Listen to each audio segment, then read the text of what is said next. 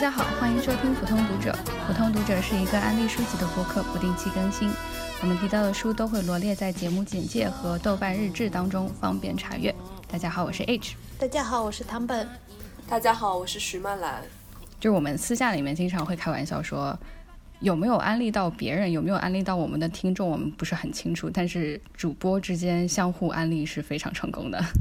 所以我们这一期的啊内容就和题目一样，就是我们播客做了一年了，回顾一下谁被谁安利了哪本书。嗯，在聊正题之前，我们先跑个题，就是先大概的聊一下，就是说我们嗯三个人在做了播客这个节目之后，有没有对我们个人的阅读产生一些影响？我觉得做了这个播客之后，首先我就潜意识中会逼自己去读更多的书，虽然这种心理也会有反噬，就是说觉得动不动就进入了倦怠期之类的。另外一个就是会读更多新的原版书，因为以往的话，我可能比较多读的是。经典的文本，但是因为做了这个播客之后，在两位主播的安利之下，就接触了很多新的原版书，而且会有跳出舒适圈之外的阅读，比如说以前都不怎么看图像小说，那现在就会开始看图像小说，还有社科类作品。呃，我觉得我和曼兰也差不多。第一个，首先也是我可能会读一些我以前。不是会想拿起来读的书，或者是我可能就是看了之后不是很在意那样子，甚至有一些是我是一直在说我想读想读，但是一直就是可能拖拖拉拉，然后没有读，然后就可能最后两位主播读了之后，然后就激励我说 OK，然后会给我一个那个 trigger 那种，然后会我也要去去读它，然后就去读了的书，然后像我也读了一些那个图像小说，以前我也是很少，我会读漫就日本漫画，但我不会呃读很少会读那种。欧美的，尤其法国或者是呃英语圈的这种图像小说，之前我读的比较少一些，然后可能会在大家的安利下我读了一些，然后有一些是作者可能是我以前没有读到的，或者是我没有想过要去读他的，也在大家的安利下我有去读了。比如说曼朗安利的就是李斯佩克朵，他的话我也是在曼朗的安利下我去读了两本，就不光说我喜欢不喜欢是另外一事，但是我可能没有在被他安利的情况下，我可能没有说是马上要去这么。今年或者是。立刻要去读他的这些书，啊，还有像是那个，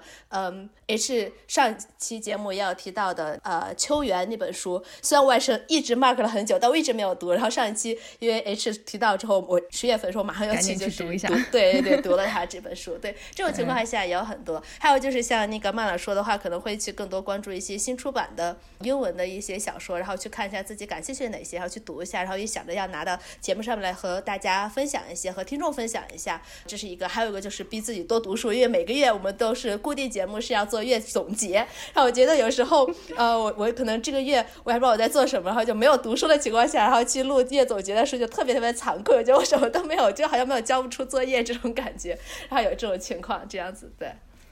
对，我觉得对我个人影响比较大的是，就是我跟你们正好相反，因为其实我读的比较多的是新书。还有就类型小说、畅销书这种，然后我觉得在做了节目之后，我反而是更多的去读了一些文学相关的小说。我文学小说看的非常的少，原来的生活就是跟文学接触到的比较少，所以其实很多作家大家应该都是知道的，但是我都不知道。所以说在做了这个播客了之后，我觉得通通过两位主播，我知道了很多，就是原本我应该知道的一些经典的小说，然后也去。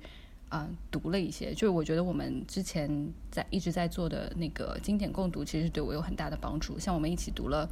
奥德赛》和《洛丽塔》，我觉得对我来说就是非常成功的一个经历。因为可能如果说是就单凭我自己的话，我可能不会去动手去读这个这两个大部头，或者说是读一些经典小说，因为一直可能觉得经典小说比较难啃。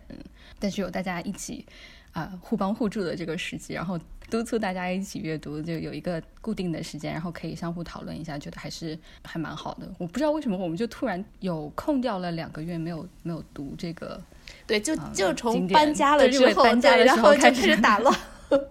我我们就是希望下一个月就是十月啊总结的时候，然后我们能够把这个经典阅读再找回来。我觉得经典阅读对我来说也是比较帮助。有时候可能也是也是我其实也没有读过太多的文学经典，然后有些是要不然就是特别想读的，然后一直也觉得就像你说大部头天哪那么厚，然后我我要读它，就没有一个动力。然后叫大家一起读的话，起码还是有一个动力可以就是让自己读读一下这样。对，像之前嗯刚才。唐本提到的漫懒推荐的李斯佩克朵，我也是。如果说不是漫懒推荐的话，我可能在我选书的这种范围之下，可能不会接触到李斯佩克朵。所以也是通过两位主播也认识了一些其他的作家，就读到了一些我自己可能不会去嗯特别接触到的一些作家，所以这个还是对我蛮大帮助的。其实我一开始跟唐本、跟 Ash 认识，就是因为唐本不是很喜欢 Alice Smith 吗？我是看了 Alice Smith 的的短评上面认识你，然后关注了你，然后后来才读了 Alice Smith，然后认识之后才开始做播客这个契机。所以其实就是一开始就是互相安利，或者说单方面被安利，然后开始了这个这个事情。对我，我一开始认识唐本是因为 Doris Lessing 的那本《特别的猫》。还是你在 Loft 上面做，就是自己写博客的时候，对对对对。我的话让我想象，我我忘了我和 H 是什么时候认识的，但我是一直印象中，因为他是在做陶器，然后我就觉得你做的陶器好好，因为可能也是 Loft 还是怎么样，然后我就觉得哦，你做陶器好好看啊，怎 么怎么样，我就一直在关注 注你，我觉得然后你做做的很好看，然后后来可能就是关注到豆瓣上，就发现哦，你好像也读了很多书，也喜欢阅读啊，而且你就是阅读英文原版，而且是那种。我不会很经常读到的那种呃类型小说，或或者是一些其他的书，所以我觉得很有兴趣，很有意思，然后就一直这样子 follow 你。然后像漫懒的话，呃，是我看你读了很多也是英文原版书，然后英文的小说，而且我觉得我们口味好像还蛮相近的，然后我也就一直 follow 你。其实，在豆瓣上好像也没有太多的互动，我觉得就是和和 H 可能还稍微有一点点互动，和漫懒基基本上我们做播客前就没有。过怎么样的互动，可能最多最多点个赞，就互相点个赞，然后可能就看到你 mark 什么书，我也 mark 一下书这种的，然后就没有什么太多。然后等到做播客的时候，就觉得啊，好像三个人聊天可能会更好一些。然后就想到，呃，先是我就先想到 H，然后觉得。然后你是读的时候完全不一样的，我觉得哦，有有一个和口味完全不一样的人这样聊肯定很有意思。然后再加上一个哦，好像呃，另外那个曼曼朗的话，他读的也读很多英文书，这样子我觉得就问试着去问一下，哎呀，文学书什么很多，就试着去问一下你有没有空这样。然后就这样子呃联系起来就开始做播客，然后就这样子一直一直做了一年。哦，我们已经一年了，好快，已经一年了，对，已经一周年了。哦，对啊。对啊。我觉得正好也是做这个播客的时候契机比较好，因为大家都在。那个啊，对对对，也是就没什么事情做的时候在家某种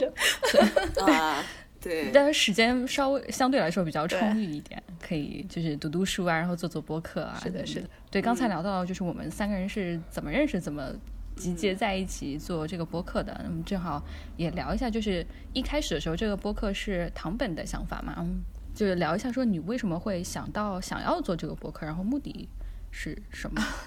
对，我觉得就是，我觉得这个也没有那么很严肃的说是目的啊或怎么样的。我觉得首先那个播客是一个一年前，虽然他可能一年前的时候他已经比较在国内来说已经有很多就是当红的节目呀，已经有很大的一个听众群在，但对我我个人不是很。听播客的一个人，我一直在说我不怎么听播客，我听不进去。我觉得就是我是左耳朵进右耳朵出的那种人，我就没办法专心去听一个那个播客节目。所以，我对我来说，播客是一个比较新兴的一个一个媒体吧，或者一个发声的一个途道。然后后再加上另外，我本来在。豆瓣上面也就是比较喜欢哦，自己读了什么书啊，就拿出来分享和大家分享呀。然后有些有灵的话，可能他们也呃看到了我的分享，我去 mark 了之后，他们后来去读，我觉得哎我很喜欢，或者说说啊他们不喜欢怎么样，就是也有一些自己反馈。我觉得这种和把自己喜欢的拿出来跟人家分享的话，这种感觉话也挺好的，然后这种事情也挺好的，尤其是做读书这个节目。所以说是哦，那既然一个新的一个呃媒体播客，然后接下来我自己喜欢的事情，那就合在一起，然后说是来做一个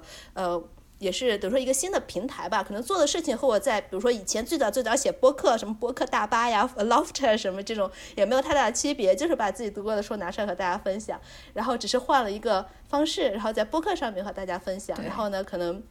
播客的话，你一个人说，对我自己来说，一个人说，一个人做，第一个比较单调一些，而且可能就全部都推荐我自己一个人的，可能口味也比较单调，涉猎也比较单调，再加上我这人比较三天打鱼两天晒网的那种性格，可能我自己一个人做的话，就是做那么两三天就觉得啊没意思，或者是对别的被被别的东西吸引了，啊就是做别的事情，可能就不会再更新下去怎么样？可能多几个人，然后大家有一个督促的话，可能还可以一直做下去，所以就想着去找找更多的人。一开始想说是做两个人，但是两个人。聊天的话，可能一一开始大家也都是都是外行嘛，也没有什么呃经验，说是聊天呀聊得更好啊，或者怎么样，觉得两个人可能还是比较单调。我们第一期节目其实就只是我和 H 两个人，然后一起聊了一下，对那个夜读了什么，所以才就想说再找一个人。两个主持的话，就是对两两个人之间相互的了解程度要求会稍微高一些。嗯，因为两个人讲话就很容易就陷入尴尬的那个空白。对对对，而且我们那一期第一期聊的时候是我们第一次通话，就完全之前之前没有 没有讲过话，就第一次通话，所以我们之前就嗯，大家听到的是我们第二遍，就是整个念稿子念了第二遍，第一遍我们还彩排了一下，然后过了一下稿子，然后第二遍才正式录音，所以就就是一开始的时候。就是可能大家因为都不熟嘛，所以就非常非常念稿子念的。然后如果说大家是从第一期开始听，就听到现在的话，应该可以感觉到稍微那么一点点不一样的地方，有可能。对，而且可能一开始还觉得就比较正式，毕竟是一个，我觉得就是你写文字就在别的地方一些平台，你播客也好，或者是那个豆瓣广播什么也好，你都写文字的话，毕竟还是隔了一层。然后在播客上面的话，你是。你的声音说出来的话，就感觉和你自己连得更接近了，好像是你把你自己就是一部分展露出来，这样子，对，你的声音是作为你自己的一部分展露出来，然后不知道谁在听那样子，所以就会有很大的压力在这样子，对，然后做了久了之后，其实就没有太大的包袱。我一开始就是唐本来邀请我们，好像是在豆瓣上面邀请我的，然后我就很开心，因为。身边没有什么人是读原版书的，就是身边的朋友，一呃，首先读书的可能相对来说就比较少，就是我的那些都是这么说好，他们好像不太好，都是酒肉朋友，就是喝酒吃肉的朋友，所以呃，酒肉朋友也很重要，对，酒肉朋友非常重要，但是他们就是跟我聊的比较少，所以我身边缺少这样分享的人，所以你开始请我来的时候我就很开心，然后我第一次录音的时候也超级紧张，因为两位我都是没有见过面，就是我们我们三真正开始见面就是。上两个月第一次开始视频，才真正知道彼此长什么 样子。我们在我们在世界三个地方，对对，三个地方，而且之前就是在录播课之前都没有见过面，然后我们都是凭声音认识彼此的，不知道对方长什么样子。对对，所以就一开始特别的紧张，然后我还记得 Ash 当时安慰我说不要紧张，就我们彩排过一次，第一期是录了两次之类的话。哦，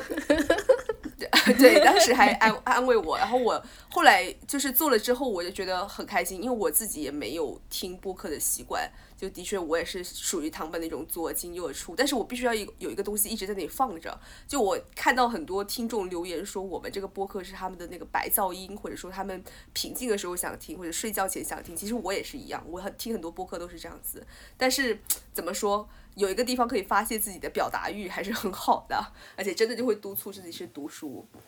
对，曼兰就说是很多，就是说，呃，看到听众说是把它当成什么白噪音啊，说我觉得这样很好。就是我的我自己来说，我听播客也好，甚至看一些那个 YouTube 上面的读书博主啊，他们推荐书什么，其实我也是，就是有一搭没一搭的看。然后如果能够听进一耳朵，就听进一耳朵。然后可能他推荐了二十本，然后我可能就一两本感兴趣，我一把它 mark 一下，就就 OK 了这样子。然后对我来说就是一个摄取信息的一个一个途道。然后而且越快越好，这样 对我来说，你。不要聊那么多乱七八糟有的没的，你这样跟我说这书讲什么的，这书关于怎么样的，我听了后，嗯，好像有挺有兴趣，我就把它 mark 了。做这个播客的时候，可能哦，我记得可能一开始有些人就说是我们好像说了太多啊，或者怎么，可能应该呃详细的聊聊一本。其实我一开始的这种想法，也就是跟我自己的这种呃摄取信息的方式和习惯有关。我因为我是这样摄取信息的，我也想说是这样子。给呈现给大家，我会给大家推荐好多好多书，然后你听进去一耳朵就听进去了，然后你就是概跟看听了一下说明或听一下大概简介，然后听了两句我们的评价，觉得哦有意思，然后你就去 mark 上，你后来去读了之后就 OK 了。所以我是一直是这样子，然后后来就也有些。啊，听众就说是可能要更深入聊一些比较好，所以我们可能后来也做了一些呃深入聊的书，呃一期啊或两期这样子，就是会尝试一些不同的方式，这样渐渐的摸索。我也其实我也是，因为我我听了非常非常多的播客，因为我做陶瓷的时候首尔并用，听的时间特别多，所以这就是为什么我大部分时间都是在听有声书。听有声书之前，我就是一直在听播客，而且有很多是关于书的读书播客。那我也是，我听这一些播客也是为了就是去找我下一本想要去读什么书。我跟唐本的那个呃想法是差不多的，就是我也是想，就是通过我们自己个人的分享，然后呃如果说听众能够从我们的个人分享当中捡到一些嗯宝贝的话，那是最好的。如果说捡不到宝贝的话，然后就当白噪音听，我们也是很开心的。对，所以一开始我在做的时候，我就想说是找一些呃大家读不一样的书。呃，这样可能就是范围更广一些，就可以给大家介绍更多各种类型的书，这样子。对，这是一对一开始的初衷。普通读者这个名字也是唐本起的嘛。然后我其实我现在想想，我觉得也是特别的贴切，因为我们三个人都是非常普通的读者，不能说我们我们既不是编辑，自己又不是作者，又不是什么文化人，我们就是很非常普通的读者。然后有的时候就是我们分享一些自己个人的感受。就为什么要起普通读者这个名字？我们的那个就是博客简介里面也要引用沃尔夫博客读者这句话，就是不同于批判家和学者，他受教育的程度低，也没有过人的天资，他读书是为了消遣，而不是为了传授知识或者纠正他人的看法。所以我觉得我们就是为了消遣，但是这个消遣呢，是有我们自己的口味和自己的选择的面和我们自己的立场在这边的，所以就是这个度还是在那边的，我觉得对。其实我还一直都蛮期待有听众读了我们分享的书，然后跑过来跟我们说，你们说的完全不对，就是或者说你们推荐的这个，你们推荐的就是这本书，其实完全不怎么怎么样，就是我读了会觉得是另外一种看法。我一直都蛮期待的，但是我们的听众反馈的可能相对来说都比较少。就是好的反馈也好，不好的反馈也好，都比较少。就是有点像我自己听别人播客或者看别人的视频一样，就是骂了很多书，但不一定有读这么一个情况。每一期都会听到，也没不一定有时间哦，对，不一定有时间是。但是这个想要读的雄心壮志是有的，对，我们都有，这个都有，对，嗯。大家都在都在圈养马场啊，都在养自己的养马场，所以我们就只是给大家养马场做一点点贡献。好，那我先来说一下，就是在我们节目当中提到过，然后有被安利到，然后去读了的一些书。一本是《The End of Everything》，然后作者是 Katie Mack，再就是一本就是科普书。当时唐本介绍的时候讲了五种非常详细，我觉得他非常详细的讲了五种那个呃宇宙毁灭的猜想，然后都给我们复述了一遍。我觉得那个复述特别的详细，就特别好，然后特别有趣，所以我就立刻，所以我就立刻去图书馆找到了之后就嗯去听了那个书。然后虽然它有一些特别绕不过去的专业名词，有可能会需要借助字典，但是我觉得作者他嗯。表达确实已经是非常的平易近人了，就就像唐本说的，有的时候感觉就像在读一本那个科幻小说一样。虽然说是一本科普类的书，但是他写的非常的精彩。如果大家想要填坑，嗯，我们今年阅读挑战的第二条就是读一本科学类的书的话，想要填这个坑的话，我们可以在这边再次推荐一下大家去读这本《The End of Everything》。我还有关注这个作者的那个推特账号，他也很风趣幽默，我看他的推也蛮有意思的。对我这我还就想说，就是我读了这本这本书，他第一本书，然后读了之后，我就很期待他能再写一些，就类似于这种的科普书。他有公布吗？他有公布好像好像没有新书的消息，好像没有。而且因为他作者是个女作者嘛，我觉得我读的一些。呃，科普类的书，尤其这种天文啊、物理啊这种的，都是男性作家写的，没有，就是有有些女性作家写，她没有写这么好看，就她写的更像于那种 journal 类子那种，就不是真正的科普，她是好像有一故事啊什么乱七八糟，就是主要那比较稍微硬壳一点的那种。然后好像都是男性作家写的，然后这个是女性作家写的，我就觉得哎很好，而且他写的很好，哎，而且他主要是很幽默，我觉得很少能读到那种呃就是科普类的这么幽默，他可以给你写的比较平易近人，但很少有这么幽默的，真的他的文风什么都非常好，然后我就很期待他能再写书，然后我 想再去看他的新书这样。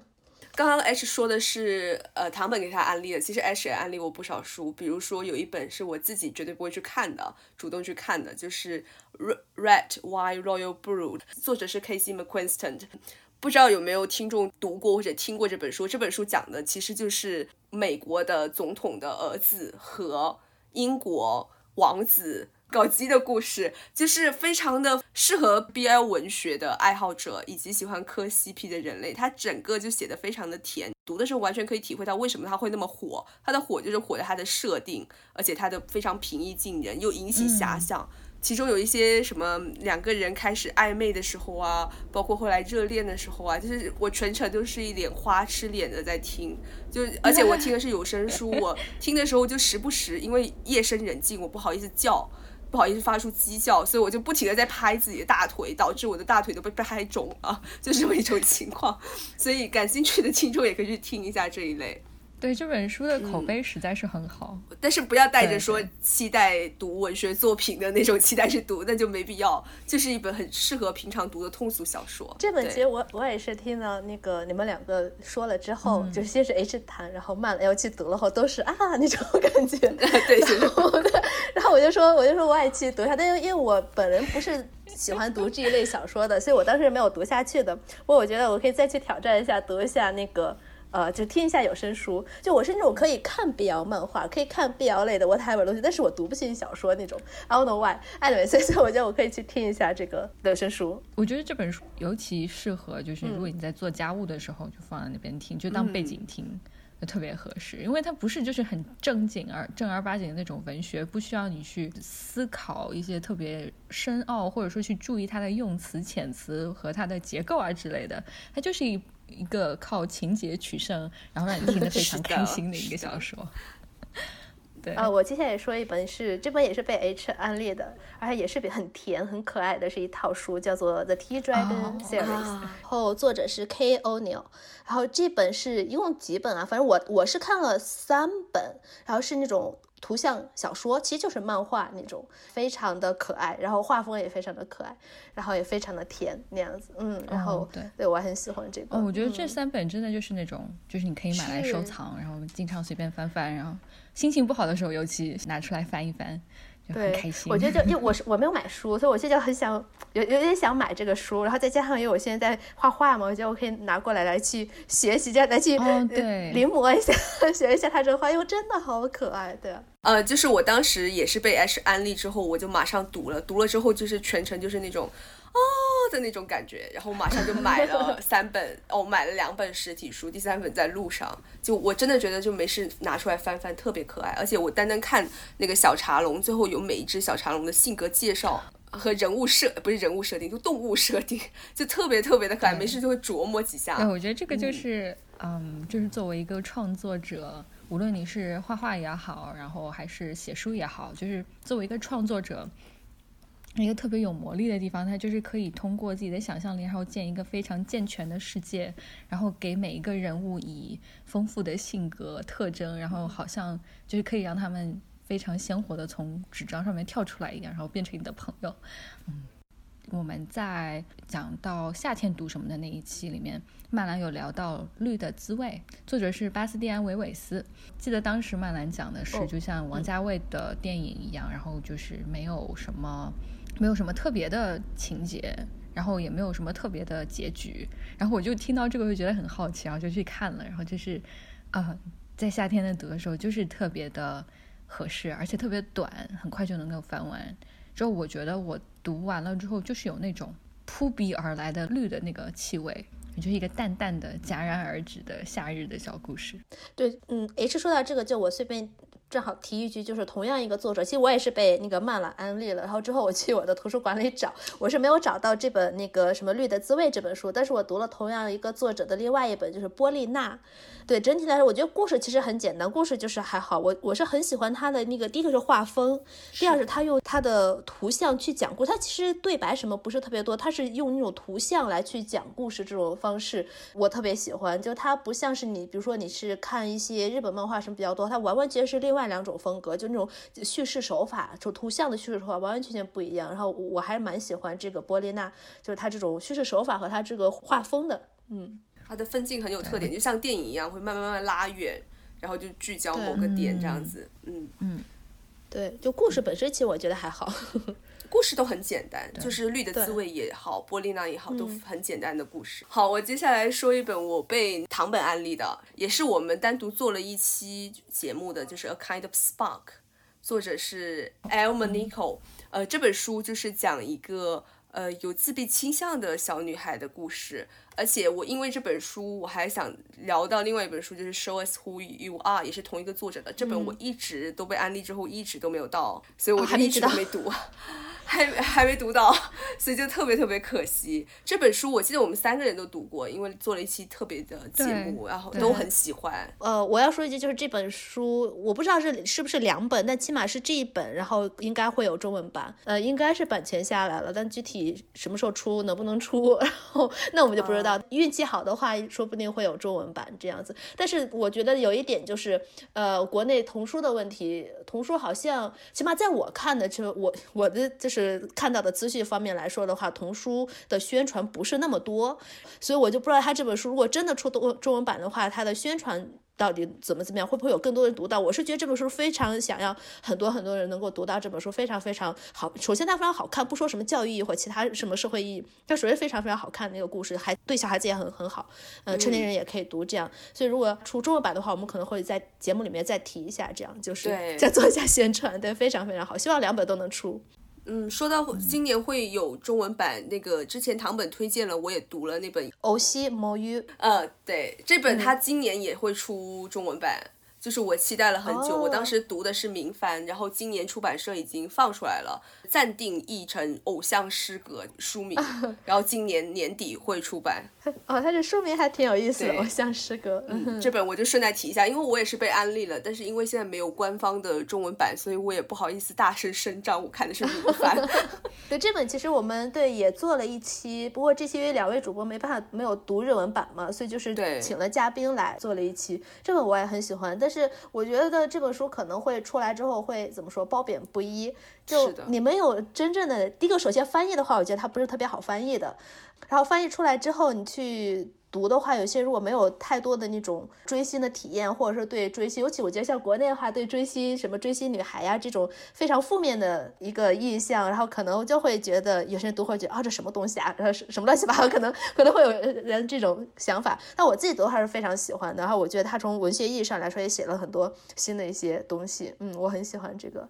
啊，尤其作者太年轻了，多少岁？二十出头。啊，非常年轻的作者，所以就很期待他以后的作品。对，希望他能写出更好的东西。嗯嗯，说起来这个已经出版中文的外语小说，我也是被唐本友安利到达维德·迪奥普的《灵魂兄弟》。呃，九九月总结的时候，哎，是不是在九月总结的时候？对对对对，反正我最近读的。对对对，是最近读的。我们那期节目还没有剪出来，我就把这本书读完了，就很快，也是大概花了两天的时间就读完了，也是很好看。对这本我也读了，呃，哎，是读的是英文还是中文呢？我读的是中文的。对，听说中文版翻译好像也不错，英文版反正有人就说它有些词什么，就法语那个方面不是特别好翻译过来，也不是说它翻译不好，反正不管怎么样，你都是翻译版嘛，英文还也好，中文也好，都都是翻译的，对。然后就是看你自己能找到哪个版本读一下，OK。这这个我也很喜欢，而且这其实就是正好提一句，因为最近那个什么诺贝尔文学奖。出来之后，他不是也颁给了一个就是黑人作家，然后他也是所谓的移民作家，用英文写作的，主要是什么？他写的一些东西和这个灵魂兄弟有一些类似，就是那种在被殖民的非洲当地，他们人民的一些。事情啊，生活啊怎么样？今年获得诺贝尔奖那位作者的话，我是大概读了一点点他的那个小说，不是特别喜欢。但《灵魂兄弟》对我来说就非常的，我觉得他首先他写的非常好，而且他会让我会思考很多。一战中法国军队里面的黑人士兵，他们对征收上去去参军，去和那个德国打仗的，就他其实和法国没什么关系，他也不是白人，然后他就只是一个殖民地的。我觉得这这一点其实不是说很不常见，其实你细想想都是有很可能的，就完全可能发生的事情。但是如果不是通过这本书的话，可能不会让我觉会意识到这是这么一个问题的存在。这样，就我觉得这本书还是写的也很好，而且也会让你思考很多东西。这样，嗯。接着那个 大家说，呃，出中文版的，我我说一本就是也是应该是最早被 H 先读了这本书，然后后来曼朗读了，然后后来最后是我读了，就是那个 Paranesi，啊，这本获得今年的 Women's Prize for Fiction 的作者是呃 Susanna Clark，对这本书也是呃马上会有中文版，我看了一下豆瓣，它已经有豆瓣条目了，它写的是十二月出版，然后中文翻译就叫做皮拉内西。哎，其实就音译 p a r a n e s i 嗯，皮拉内西，对，呃，这本书也是我觉得它非常好玩，就是读了后非常享受这个阅读的这个过程。对它，它创建一个非常有意思的一个世界观，然后你就跟随着，你就可以把自己放放心的交给作者，让作者带领你一点一点去打开这个世界，就一点点发现这个世界到底是怎么样的。而且它虽然是一开始读的是一个架空的世界，你从可能第一页、第二页你就可以马上就能进入到这个世界里面。我觉得这是这个作者的很厉害的一个一个写作的一个方式。然后就因为这点，我是说是在读他的。老早之前，两千年出的非常大部头的那本《英伦魔法师》，这本是有中文版，就叫《英英伦魔法师》或者叫《大魔法师》这本。哇，它那本真的是太厚太厚了，所以我现在还停到这边，然后再试图听啊有声书中。不过那本书也写的挺好的，嗯。我这两天刚刚看到有一个油管的主播说，《英伦魔法师》那本书。是说，如果简·奥斯汀写了一本关于魔法的书的话，就会是这本书啊！对对对，就就那种感觉，你知道，就那种感觉。哦，这个案例我好想我发前的其实没有，其实我觉得更像是那个啊，那个叫什么，写大卫·科波菲尔那个啊，狄更斯，呃，再加入一些女性，一点点女性视角的狄更斯。我觉得更像狄更斯，他没有像是那个谁那么辛辣，有一些幽默，有一些那种英式幽默和他简奥斯汀那一点点辛辣，但是整体来说和他那种大的那种叙事感觉，我觉得像狄更斯。But anyway，就像那个时候的英伦小说，就是那种感觉，古典范儿，古典的那种感觉。嗯，对。p a r a n a s y 这个我在。多说一句，就是我是一个很想读 fantasy，但是从来都读不进去 fantasy 的这个这一类读者。但是 Paranese 作为一本 fantasy 的书，就是我非常非常非常的喜欢，就是它不是那一种有魔法啊什么什么什么的那一种。啊，有有龙呀，然后有什么嗯奇怪的。生物呀，或者是另外一种人类啊那种，不是不是那一种 fantasy，就是那那种我就特别读不进去，我也不知道为什么，就很想读进去，但是你又知道是跟你现在这个世界是完全不一样的。嗯，但同时他又给你扔进了一些特别熟悉的元素，让你觉得有点在现实和幻想之间有一点游走的那种感觉。我我反正我是特别喜欢这本书，呃，大家还没有读的话，我再次推荐去读一下。嗯嗯嗯，对我也是非常喜欢这本书，而且我觉得很适合疫情期间一个人关在家里面读这本书。哦，对对，他说老大的时候来读，确实确实是那个感觉。对。而且，如果是你听有声书，你更加适合。我觉得，如果是这种情形之下，它这本书其实蛮适合听有声书的。对，这本书的有声书，它获得了今年的一个奖，有声书的一个奖。哎，那我去，我哦，我要去听重听一下，就听一下。我嗯，这个演员的声音非常的好听，非常的好听 p a r a n a c 的声音哦。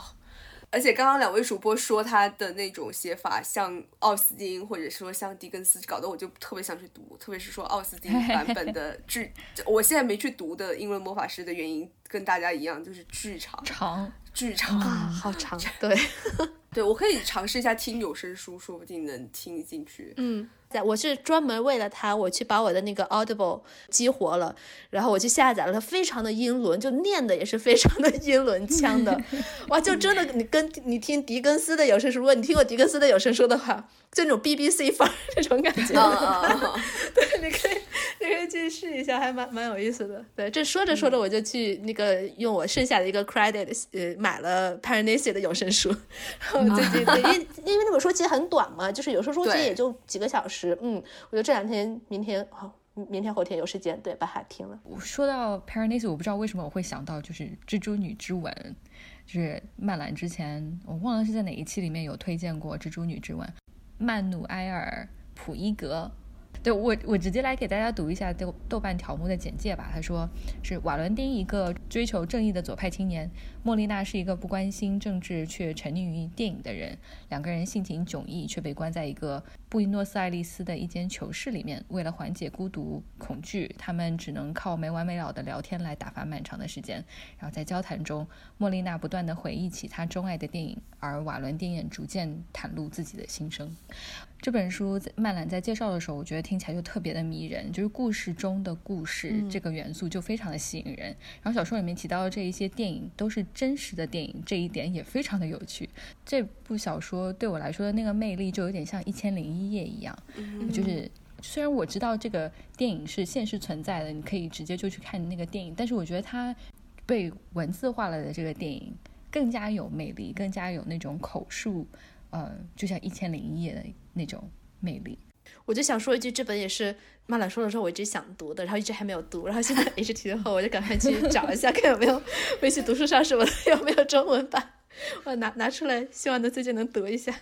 嗯，H 说到这本，我当时好像是在爱情小说那一期提到的，然后我我这里也提一本，就是跟爱情有关，然后也跟文本的交织有关的，也是 H 推荐的，叫做 My Dark Vanessa，作者是 Kate Elizabeth Russell。我也是听了 H 的推荐之后，我就买了这本书，但是一直等到我开始读《洛丽塔》的那一期，我才正式的开始读这本书。我听的是有声书，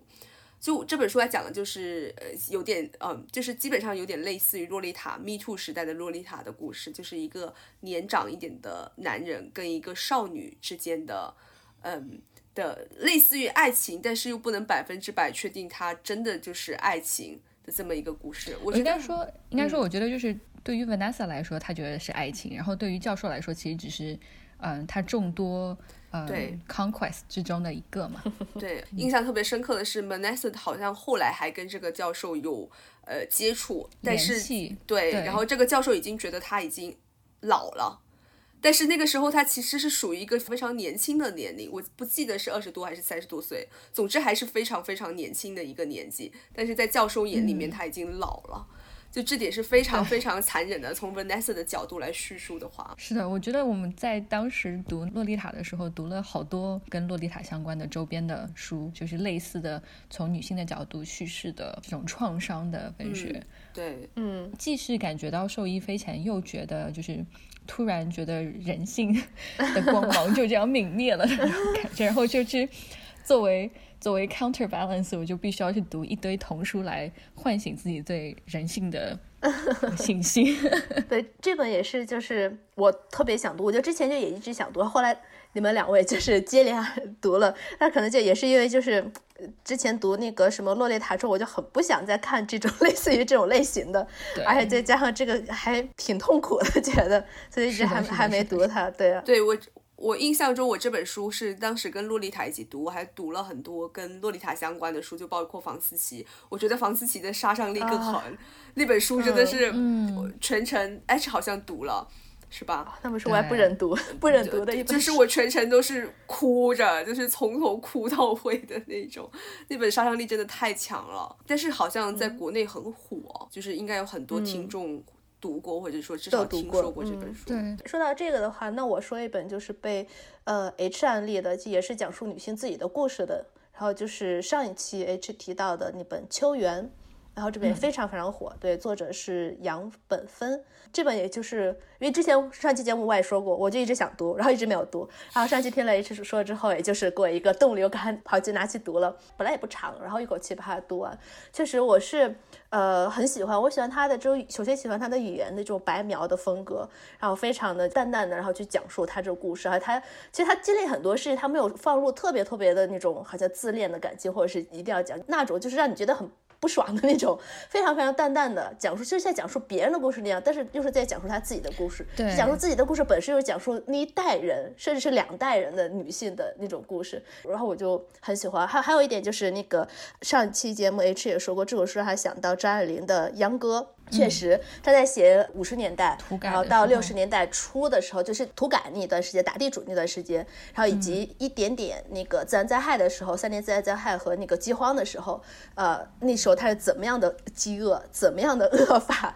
那个写的真的会让人想到，就是张爱玲当时写怎么样饿的那那个那个状态，就是不是说他的那个笔触啊或者怎么样，但是可能是因为同一个时期，所以写让人觉得啊有些相近的点。然后对整个来说，我还是很喜欢这本书。嗯，你说到这个，我就想起来，就是张爱玲她有讲到那一段，就把猪藏在那个床上，床上，嗯，床上，对，还还给猪盖了被子啊什么的，然后。就是这是一段又觉得非常的苦，又有一点点荒诞那种荒诞好笑的那个感觉。然后在秋园里面，它里面也有一段是说大家吃了那个什么啊不消化的东西，然后麦糠啊什么的，米壳还是麦子壳，就那种东西。麦子壳，对对对。然后就反正是是无法无法正常排泄，然后整个村子的人大家都蹲在一起相互帮忙 那种，撅着屁股然后哭。对。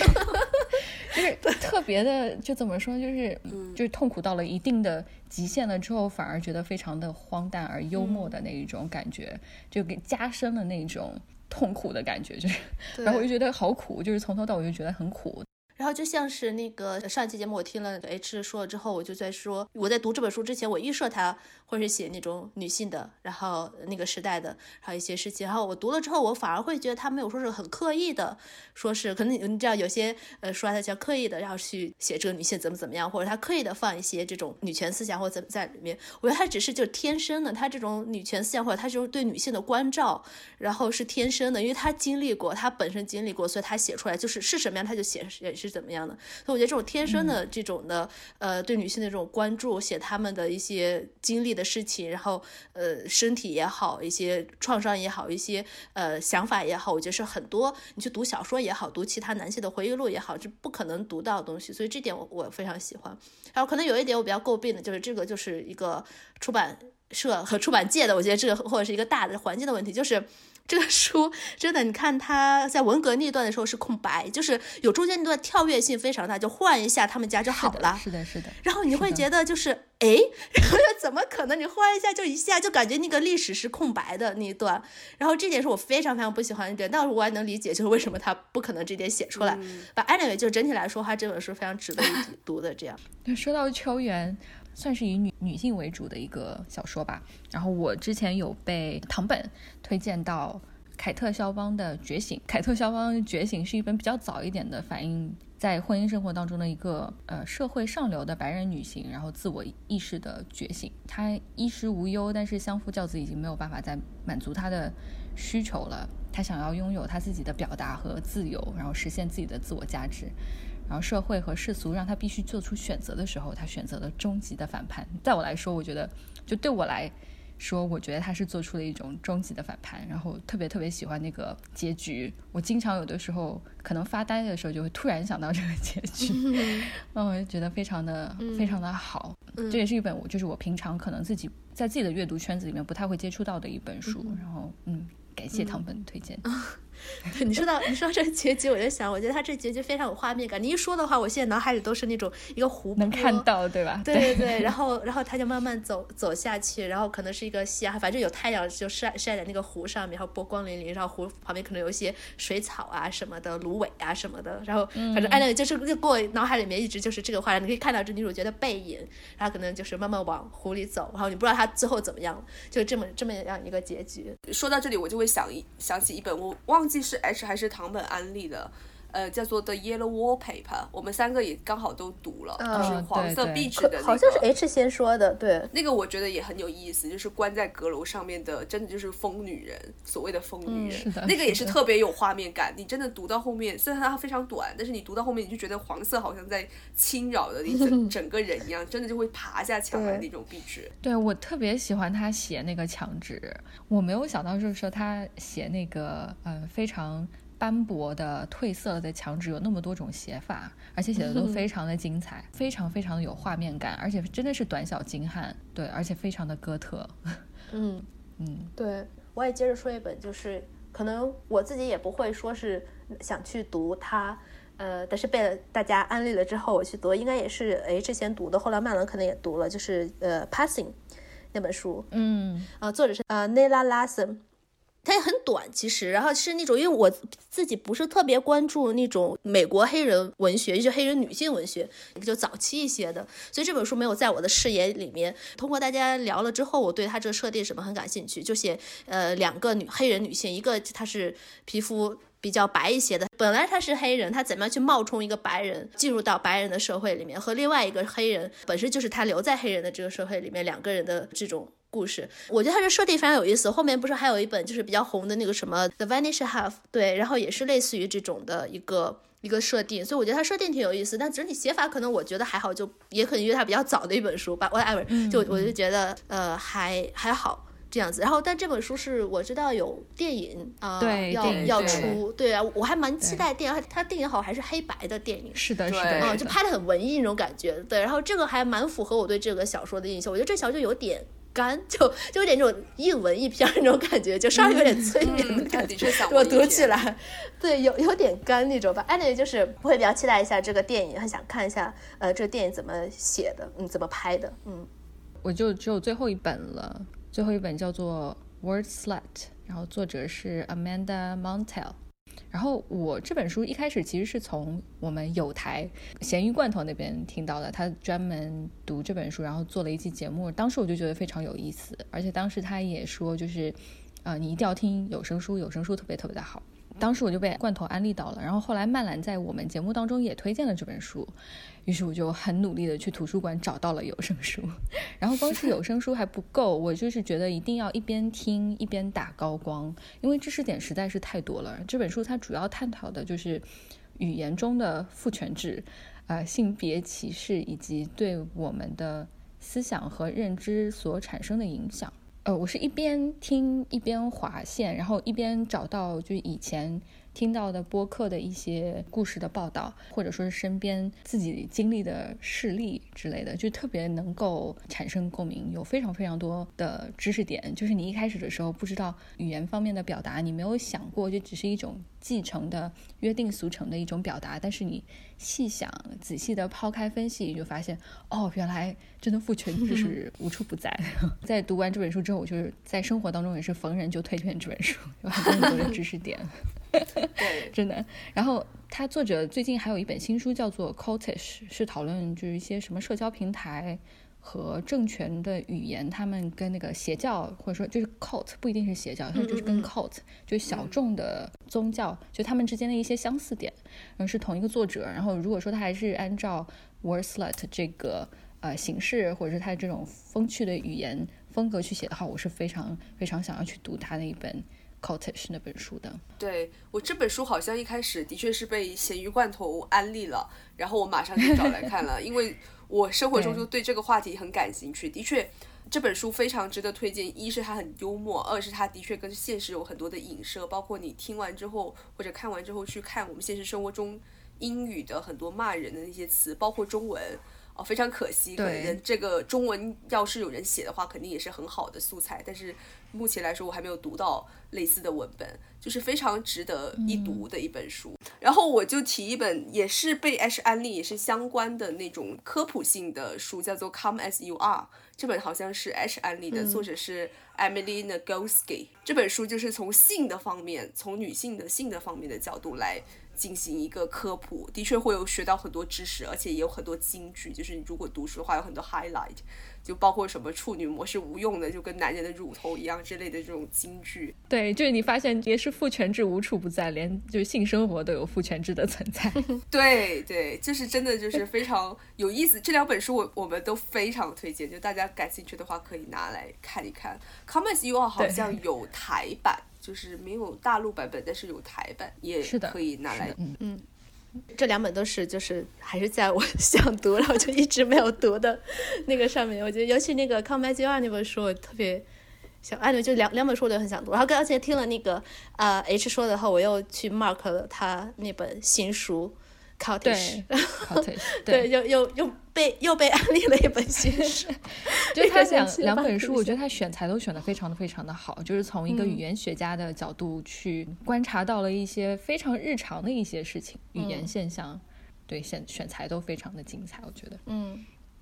那我来啊，我来说两个作家吧。我是被那个曼懒安利的，不是曼懒的话，我可能也没有说是特别想要去读他们。一个就是我刚才最开始说的，呃，李斯佩克朵。呃，李斯佩克朵，我觉得就是国内很多文艺青年的话，我觉得他其实蛮挺蛮熟悉的。像他那本《星辰时刻》，就是我没有读，我已经就见了好多。我不知道为什么我对这本书印象非常深刻，就就已经看过好多遍，就已经过瘾了好几次，但一直都没有说特别想去读它。然后因为曼懒说特别喜欢他，然后我就。去那个读了读了，我是最开始先读的是另外一本《Aqua Viva》，然后又去读了他的《星辰时刻》。我自己可能不是说特别喜欢雷斯佩克，我不知道我不知道是因为翻译也好，还是他自己的这种写作风格也好，就是我可能就还好，不是特别喜欢他。但我要想说一句，就是那个 中文版的《星辰时刻》，我更加读的不顺，因为他很絮叨。我觉得他不管是那个《Aqua Viva》那本书，还是《星辰时刻》这本书，他的写作风格就是非常的絮叨。起码英文版给我读起来絮絮叨叨，然后所以呢。你去读英文版的《星辰时刻》的时候，你就可以看见它那个语句是非常连贯的，非常流畅的，非常符合它那个絮絮叨叨的文风。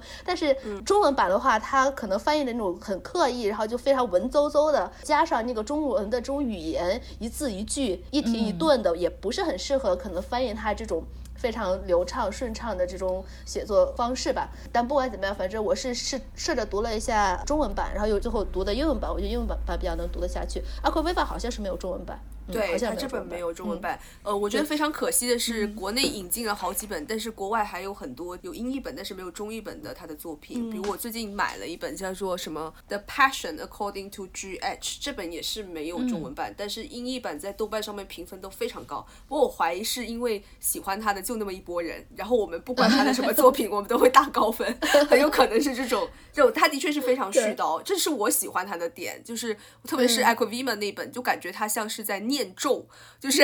不能不能叫念咒，就是有点像他在女巫一样，他不停的在絮絮叨叨的重复一些事情。喜欢的人肯定就会很喜欢，但是的确是会两极化的一个作家。嗯，对，所以我读的时候也觉得他是一个比较风格类的作家，喜欢他的应该会非常喜欢他，我能 get 到这点。对，接着说就是上一期说的那本《Whereabouts》，作者裘帕拉西利。嗯，然后这个作家他应该也是比较有名，起码在英语圈里面，在美国这边，起码他应该是很有名的一个，也是个移民作家，印度裔的。曼了，上期说这个 Whereabouts 就写一个也没什么情节，然后写一个那个呃女的哈在城市里面，然后逛荡逛荡，然后和他呃他一些发生的事情日常呀，他一些认识的遇到人啊怎么样，然后我就很喜欢这类小说，我就去听的是有声书，然后听了后我确实蛮喜欢他的这种写作方式的，他的一些看法、一些想法，我觉得都非常好，他处理的方式非常好。因为这本书是之前我们也说过，他是去了罗马，意大利语写的，第一次写的小说。他之前用意大利语写过别的东西，但写小说第一次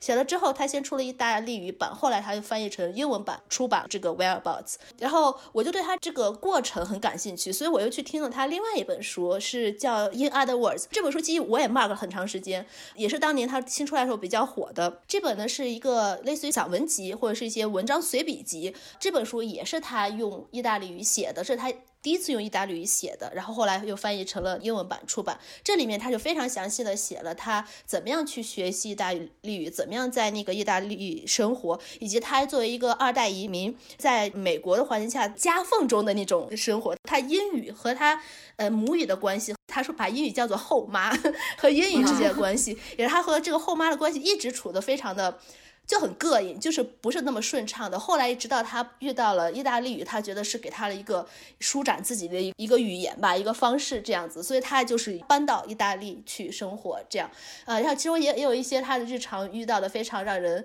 呃。呃，也不说是啼笑皆非，但就非常无奈的一些事情。就对，作为一个印度裔女性，然后在美国，人家都会觉得你可能不会说英语哈，怎么样？就是从她的表面上这样看。等她到了呃意大利之后呢，然后意大利人也觉得她不会说意大利语，她呢非常非常勤奋的，她非常非常热爱意大利语，然后她去学意大利语。但她的老公是一个呃西班牙裔白人，然后她会说一些西班牙语，西班牙语和意大利语挺相近的，所以呢，她老公呢只是为了生存或为了交流，日常买东西啊怎么样？就和店员说一句带着西班牙口音的意大利语，但是那个店员呢就会跟这个作者说说是，哎，你老公的意大利语是简直是 native，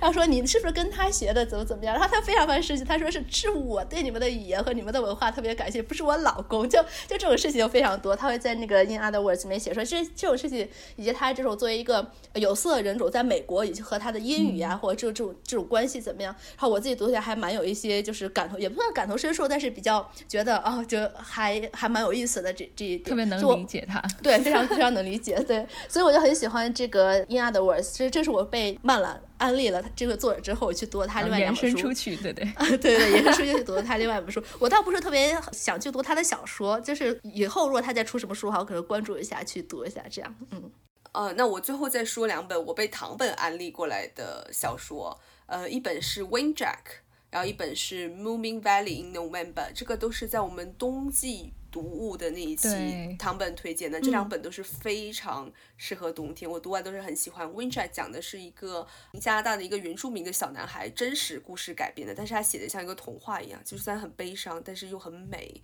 呃，《Moving Valley in November》就是大家都知道的姆明系列，如果有喜欢姆明的人就不要错过这一本，这本也有中文版，它的名字是叫《十一月的姆明谷》。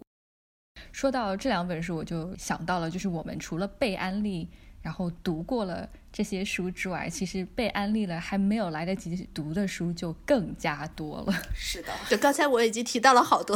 对对，像比如说曼兰刚刚提到的这两本《Wind Jack》和《母名谷》这两本书，我也是有被安利到。就是我觉得我们做的冬天的那一期播客里面的书，我都。很喜欢，都很想读，所以我是打算这个冬天的时候读《w e n Jack》，然后我就打算我们冬天的那一期就推荐的所有的书，尽量可以在这个冬天我在这边立个旗，尽量在这个冬天的时候全部都补全。对，说起这一期，我当时想的，呃，H 安利了一本叫做《The Snow Child》。这本书我就自从 H 第一次安利，我就一直想读，然后我也希望我也立起，就是今年这个冬天可以读掉它。我就不立起了，我就说两本也是那个 H 安利的，是非虚构的两本书，然后我也是一直想读。一本是那个鳗鱼的旅行，这本已经出了中文版，这本就是在 H 说了之后，立刻它中文版就出来了。当时豆瓣上还我看到好多人都有 mark，然后评分也非常非常好，所以我这本书我是一直想读。另外一本也是呃 In the Dream House》《Memoir。对，然后我是不怎么读 memoir，但是这个题材来说，我非常非常感兴趣，就是写那种同性恋，尤其女同性恋之间的家暴问题。哦，这种非常非常少见的一个题材的话，我非常想读。对，呃，那就除除了刚才这两本之外，还有一本就是顺顺带一提，就也是被 H 安利的，好是那本叫什么《Hamnet》，这本我我都买了书了，然后孩子放放在那边还没有读，然后这本应该也是。呃，什么 Women's Prize for Fiction，然后是曼兰读了后，他也曼兰没有说是特别特别喜欢嘛，但是因为我也是买了书了，然后也是一直想读的，就是那个 Girl Woman Other 这本书，我不知道为什么还没有中文版，我觉得它应该会有中文版。嗯，然后这本也是呃前几年得的 Women's Prize for Fiction，对，好多好多想读都没有读。嗯，我觉得 Hamlet Hamlet 那本书是很适合冬天读的，嗯，所以你要是有计划的话，冬天窝在家里面可以可以试试看。好，你可以先看一两页。我我看了一两页，对，没有，我看了一两页，其实我还蛮喜欢的。后来我去看了干别的事情，去看别的东西，我就放在那边的。所以确实像你说的，它是慢慢的讲故事那种感觉，一点点展开，然后它的语言和语言画画面，就是你一读，你就有那个画面感，我然后就会被吸引进去，我觉得还蛮好的。嗯，我这么一看，我也被 H 安利了好多书，虽然都还没读。这么说好像不太好，就比如 H 之前提过那个 Love。That dog 和 Hate that cat 那本，那个我就一直都很想读，而且问题是它也不是很长，但我就一直都还没读。对，这两本也是，还有那本 Fever Dream 我也很想读，就是 H 发烧的那一天，是不是我最近刚好也发烧了？我应该马上把它读起来。对对，你可以试一下。对，非常好的效果。然后 Love that dog 和 Hate that cat 那个那本书，其实我是看到。就是也是我们的一个听众，但是也是我的豆瓣有灵，他先读了，然后觉得特别好，然后看到他的短评了之后，受到他的安利，然后去读了这两本书，然后我也觉得特别好，然后给大家安利。就是从麦兰那边我也吃了很多安利，然后也一直都没有来得及读。就比如说李斯佩格朵的那个《星辰时刻》和《阿夸维瓦》，在《星辰时刻》大概读了一个开头吧，我也很同意，就是前面唐本说的中文版读起来。呃，不是特别的顺，然后英文版确实真的非常的顺，我就是英文版一打开之后就一直停不下来。对对对，你就可以一直往下看，因为它絮叨絮叨，一直跟你说不带停的，它自己不停，然后你也没没办法找的地方可以停顿，没错，那种感觉。我就是必须要就是哦，我必须什么做饭或者是干其他的事情，然后我再停下来。我觉得英文版特别的顺畅，我很想在把《星辰时刻》读完了之后把《阿夸维法》也读掉，还有就是我很想读那个。啊，曼兰之前提到的那个凡尔赛文学，与斯曼逆流，哦，对对，就是讲到那个他把乌龟镶满了宝石，然后在 对对，然后在房间里面爬来爬去，然后还有阳光折射那个感觉，哦，太有画面感了，我就很想亲自去涂一下，看那个感觉是什么样子。嗯，还有就是，嗯，我们前段时间其实应该是上两个月的那个经典共读的短篇小说《Terminal Boredom》。啊，对，这本我也想读。唐本推荐那本，对我一直很想读。我看到图书馆有实体书，我打算去借出来捧在手里读，应该会比较有感觉。对我还在我还是要说，我觉得 H 绝对会喜欢这本书。对，我觉得肯定会喜欢。对，我相信肯定会喜欢，我赶紧要借出来读一下。而且都是短篇小说那种，也很好读。嗯，对，空下来的时候坐下来读一篇，然后就可以放在旁边。对对对，对对对，感觉特别好。还有就是讲到什么的时候，讲到就是说寻寻觅觅那种寻寻觅觅没有什么情节，然后没有什么那种结果的小说。Whereabouts？那个莫迪亚诺。对对，莫迪亚诺，对，就是唐本经常提到的莫迪亚诺。嗯，那几本书我也很想读。还有就是萨冈的书，哦，嗯，萨冈就是《狂乱》和《你好忧愁》，就也是在讲爱情小说那那一集里面讲到的吧？嗯，对，就是我觉得。大家的呃阅读的范围跟我就是差的确实是蛮多的，但是我觉得是一个非常好的互补的范畴。所以嗯，自从我们做了播客之后，就是除了被两位主播安利，其实我也有被啊我们的听众群里面的一些讨论给我们留言，有安利到一些东西。比如说在听众群里面，我记得有一次有一位听众有提到，就是呃 Colin Jost。写的那个回忆录《A Very Punchable Face》，就是我之前也是有想看一下他的这本书，然后之就一直拖拖拖，因为觉得不在那个特别重要的阅读范畴之内，就一直拖拖拖没有读。啊，看到我们听众提到了这本书之后，就立刻去借出来听了一下，就很开心读的。然后就之前其实我对 Colin Jost 的理解只在 S N L 的 Weekend Update 上面，自从读了他的那个。回忆录之后，就对他有了更加多的好感。我觉得基本上，如果是回忆录的话，都是拉好感的一个呃作品。还有就是，在像上一期在建养马场那一期里面，有听众给我们留言说，留言了很多就是油管读书博主，然后我也根据这位听众的推荐，我去关注了一批非常受用。然后在聊冬天读物的那个时候，那期。有听众留言推荐，就是《The Great Alone》是设定在阿拉斯加的小说，还有一本保罗·奥斯特的《冬日笔记》。嗯，我也在立个大旗，所以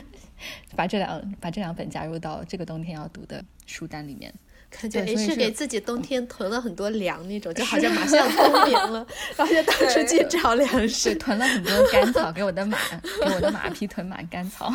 对，而且是我之前看到听众群里有人说，冬天本来就适合读大部头嘛，然后咱们的听众群里面刚好就有。在读俄国文学的，我就被拉进了一个小组。虽然这个小组 目前还没有人说话，但是我觉得压力山大。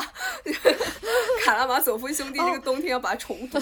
说到这个，我我一直想要去读完《安娜·卡列琳娜》，就我大概之前也是跟谁跟豆瓣谁谁一起说是大家一起读，然后还读的是英文版的，英文版其实蛮好读，我可能读了三分之一，还因为真的太长了，读了三分之一还是哪里的。然后后来我又去干别的事情，那个书就放在那边了。但我对他印象非常好，我就对那本书的印象非常好。那来立个旗号，我希望今年冬天，希望把那个安安娜卡列琳娜读了。